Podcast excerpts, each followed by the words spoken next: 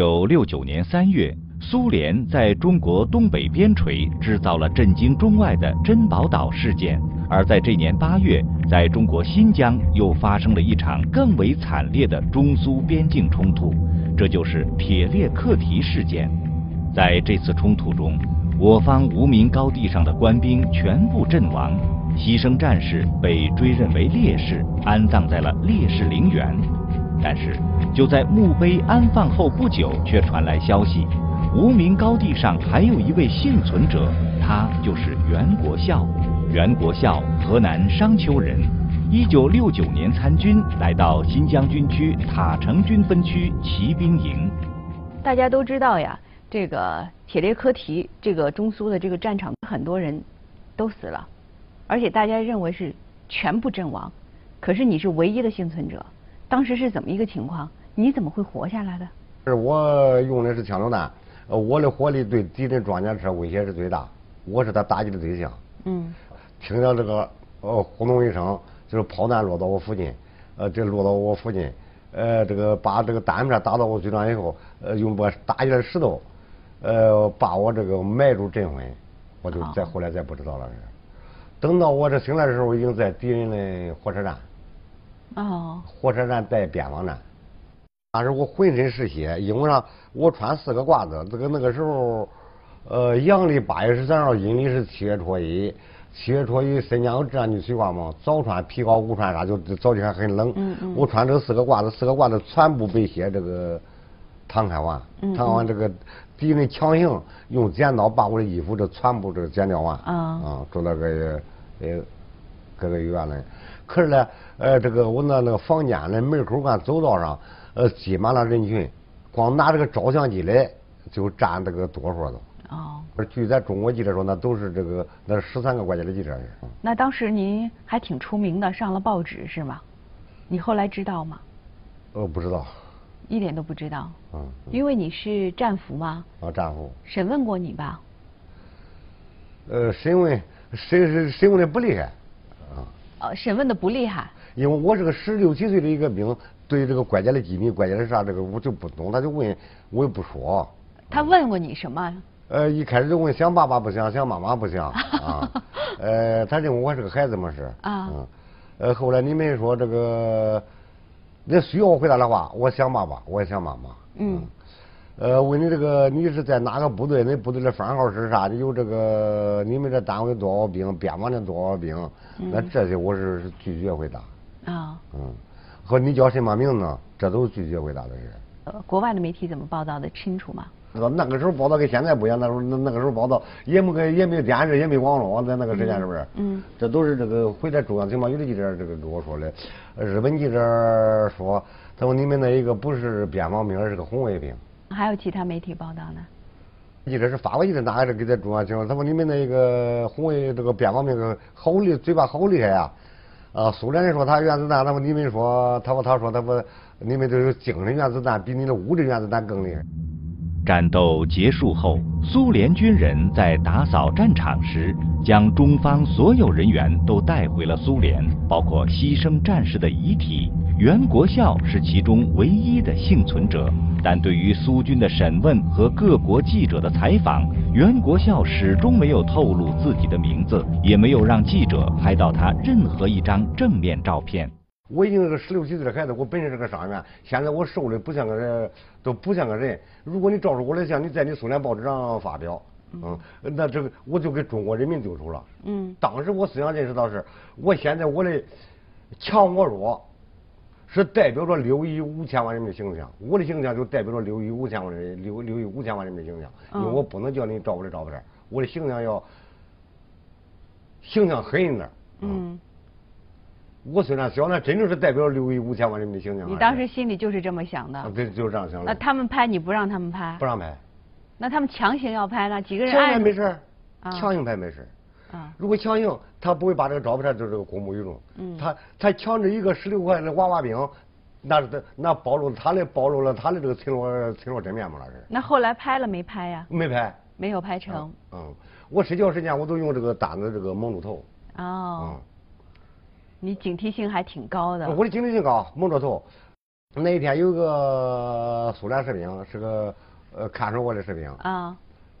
呃，他，啊啊啊，他啊，我看他，他，嗯嗯嗯，他说说比比，我不懂。嗯。不懂，后来来一个扛着照相机来了，我就赶紧蒙住头。这个照相的走完以后，我才明白他的意思了。他意思这一比比就就赶快蒙住头。嗯嗯嗯嗯。他说就不可以接强行照相，强行照相暴露他的这个这这真面目来。嗯。他们是先给你治病吗？呃，治病。先给你治病，嗯。治病。治病还是认真负责的吗？哎，那个时候我就神志不清了啊。呃，现在那个时候我想的就是一个死。我这个伤，你看我肩膀这个伤，呃，在那四十一天。嗯。呃，在那是四十一，如果他是负债的话，四十一天就肯定，在我四十一天，三十天就会痊愈。哦。可是回来四十一天伤并不算证明他是不负债，是敷衍了事。嗯。嗯。然后生活上照顾吗？吃的都是中国饭。吃的都是中国饭。啊，这这中国方式的饭。嗯。吃的好不好？那和咱这伙食差不多。和我们边上这伙食差差不多。嗯。嗯。呃，没有汤，有有面包，有这个菜，没有没汤。嗯。你对你们态度好不好？呃，态度他那个是这样，呃，翻译，呃，和这个主审，嗯，呃，态度是差不多。哦，翻译和主审态度好一点啊。但是他们走了以后，那个看守的人他光打我。打你啊？啊。你说好听的是警卫，说不好听就是看守。嗯，打得很凶吗？用皮带打的。啊。我一直是在个这个医院待监狱。哦，医院监狱里。嗯。嗯。呃，但是我给他，他这个审问我几回，呃，提的几回，每回就是给他要求这个四个条件。啊。嗯。第一个归还我毛主席书，第二个我要见我的这个战友。啊。嗯。呃，第三一个呃还我的军装，第四一个呃还我的我枪支。啊。就要求每次每次跟我谈，我就要求这四个条件。啊。嗯，后来满足你几个条件？一个条件都没有满足。嗯。他不会满足，我知道他不会满足的。嗯。战斗结束后，中国政府对苏联政府蓄意侵犯中国领土、挑起新的流血事件提出强烈抗议，并要求苏联政府立即从中国领土上撤出全部入侵军队，立即停止射击，否则由此产生的一切严重后果必须由苏联政府承担全部责任。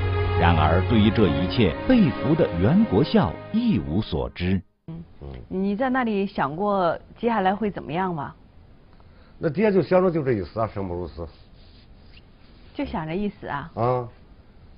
我的战友都死了。嗯。啊！我一个人活着还有什么用？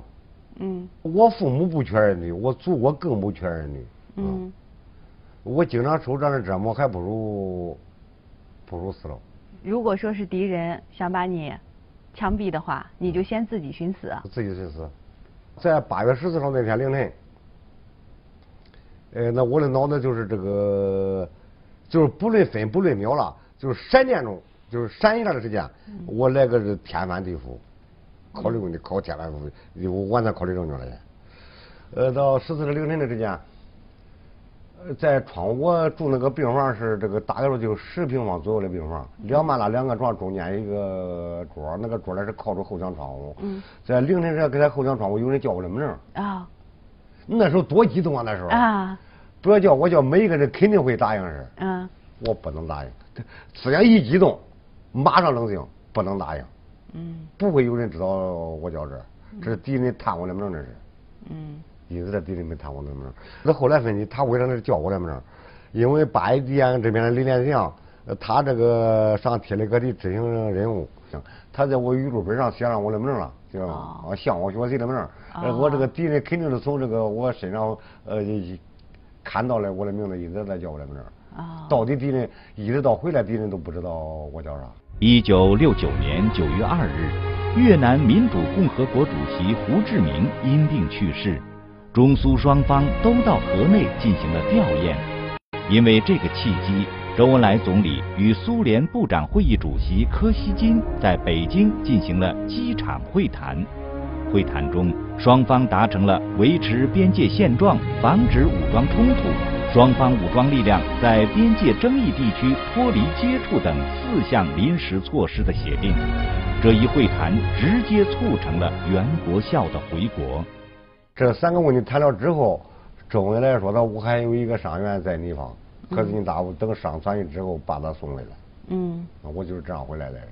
嗯，回来之前苏联方面对你什么样子？呃，放我的时候他们是用，他用强行，呃，穿上他的这个穿上苏联的衣服。穿的苏联的衣服啊？哦，强行穿苏联的衣服。苏联的什么衣服啊？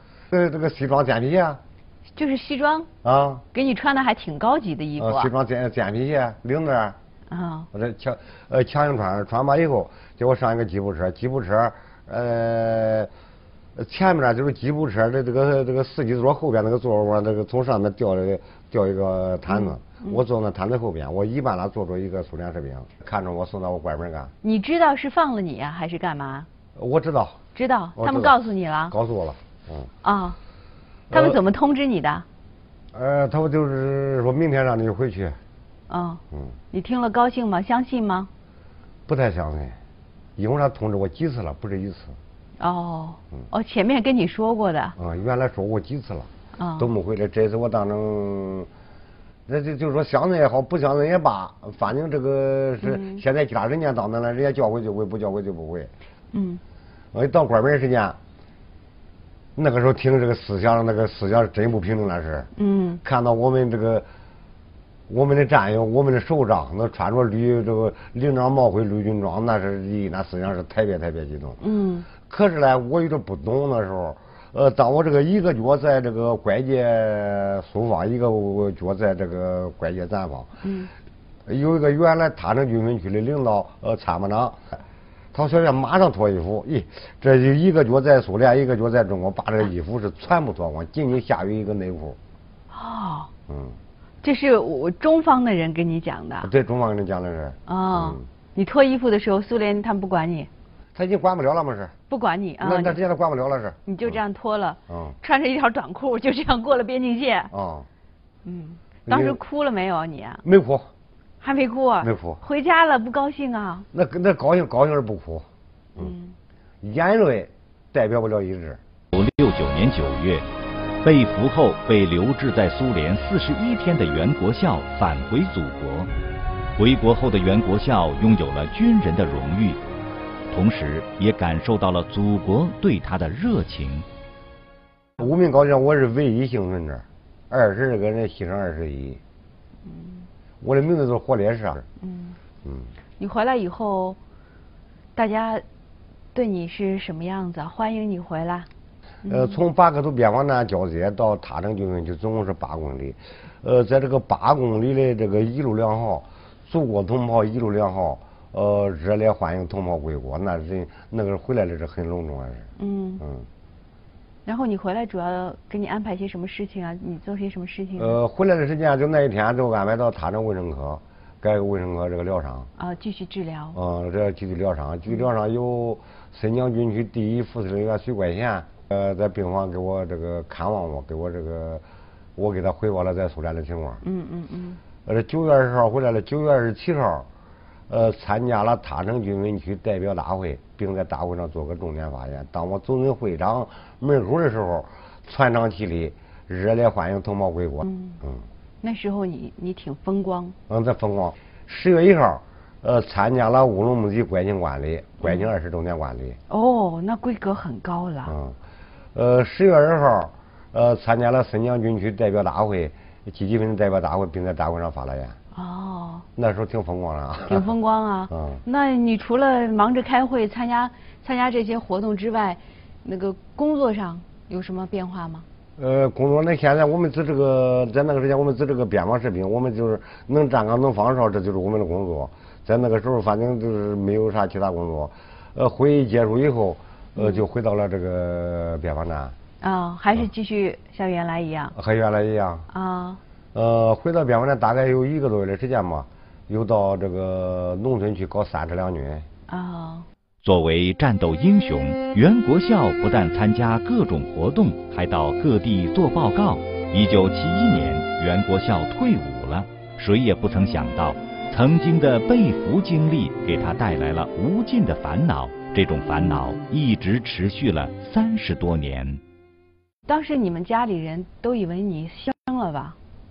对啊，你不过你给我开过追悼会了是，当然给给知道我牺牲了是。已经给你开过追悼会了。啊，墓碑上这个写的很清楚，袁国孝烈士之墓。哦。嗯，在追悼会上，首长也就是讲嘛，呃，袁国孝来世永垂不朽是。已经永垂不朽过一次了啊。嗯。所以你活着回来，家里多吃惊啊，多高兴啊。那那高兴，肯定高兴。你什么时候回到家，又开始朴朴实实、踏踏实实的做一个农民了？七一年嘛。七一年转业。啊，七年转业以后就改家。也开始过老百姓的最低层的苦日子。嗯，对。嗯，从此没有人再提你是个活烈士。那时候都说我是逃兵，呃，说我是逃兵，说我是叛徒。嗯。嗯，这样的日子我是最难过的日子。社会舆论。这是最难过的、最难受的日子。你看这个政府，他认可了，咱可以给可以给政府讲理，可以给政府讲事实。嗯。但是这个民众的社会舆论，这东西这个无法去听。嗯嗯。嗯。那你怎么办呢？那是，那忍气吞声啊！上有父母，下有儿女，忍气吞声。哦。嗯。什么时候这个说法没了？那一直都有。一直到什么时候啊？一直都有到零七年之前都有，零七年之后没有了。这么长时间呀？啊。呃，一开始说人说这个问题人多，后来说的人少。零七年之后，把这个说法从这个人群当中、社会上人群当中取消了。嗯。呃，零七年为什么取消？零七年。中央军委颁布一个这个补贴参战人员，可是呢，我们这个战役呢，这个没有列入，呃，这个军委没有列入这个历史，呃，这个批单上没有批没有我们这一次。嗯。我们的参战人员得不到国家的补助，呃，但是好多这个战友都找这个原来的战友都找我，叫我这个跑，因为我很在那个时候，这个因为我是个被苏联抓走的人，很出名。都找我，结果我给县领导讲事实，嗯，呃，把这个参战人员的补助的条件争取过来了，嗯，嗯，从那以后才才取消了我这个是这个叛徒的流传。嗯，你是不是有时候会经常想你那些战友啊？想这想的能想哭。嗯，你看我总结这几句话吧，是我不，我这人虽然学过，要有善于总结。你看总结我们这些人。六九到塔城，为国当了兵啊！嗯，铁列可敌战，我挂敌兵中，子弹密如雨，还有大炮轰，有泪水如泉涌啊！我整天就是过着那体育难，有泪水如泉涌。嗯嗯，什么时候最想他们？什么时候想的时候哭的最厉害？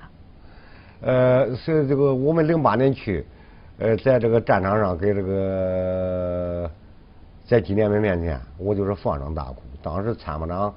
他那军委参谋长啊说：“老前辈啊，你不要这个哭得太伤心了。”嗯嗯，人家些这个在打仗时候，大部分就是年纪大的二十多的，年轻的十几、十六七岁。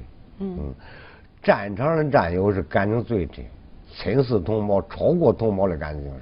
嗯嗯，又加上又又又加上同班同学，同战场战友，我咋不想？我咋不哭啊？你像李连祥对我们多么好。嗯，他当然就是想哭。当一个人，当每一个人想亲人、盼亲人、亲人去世，都要伤心，都要哭。嗯嗯。你梦见过战友吗？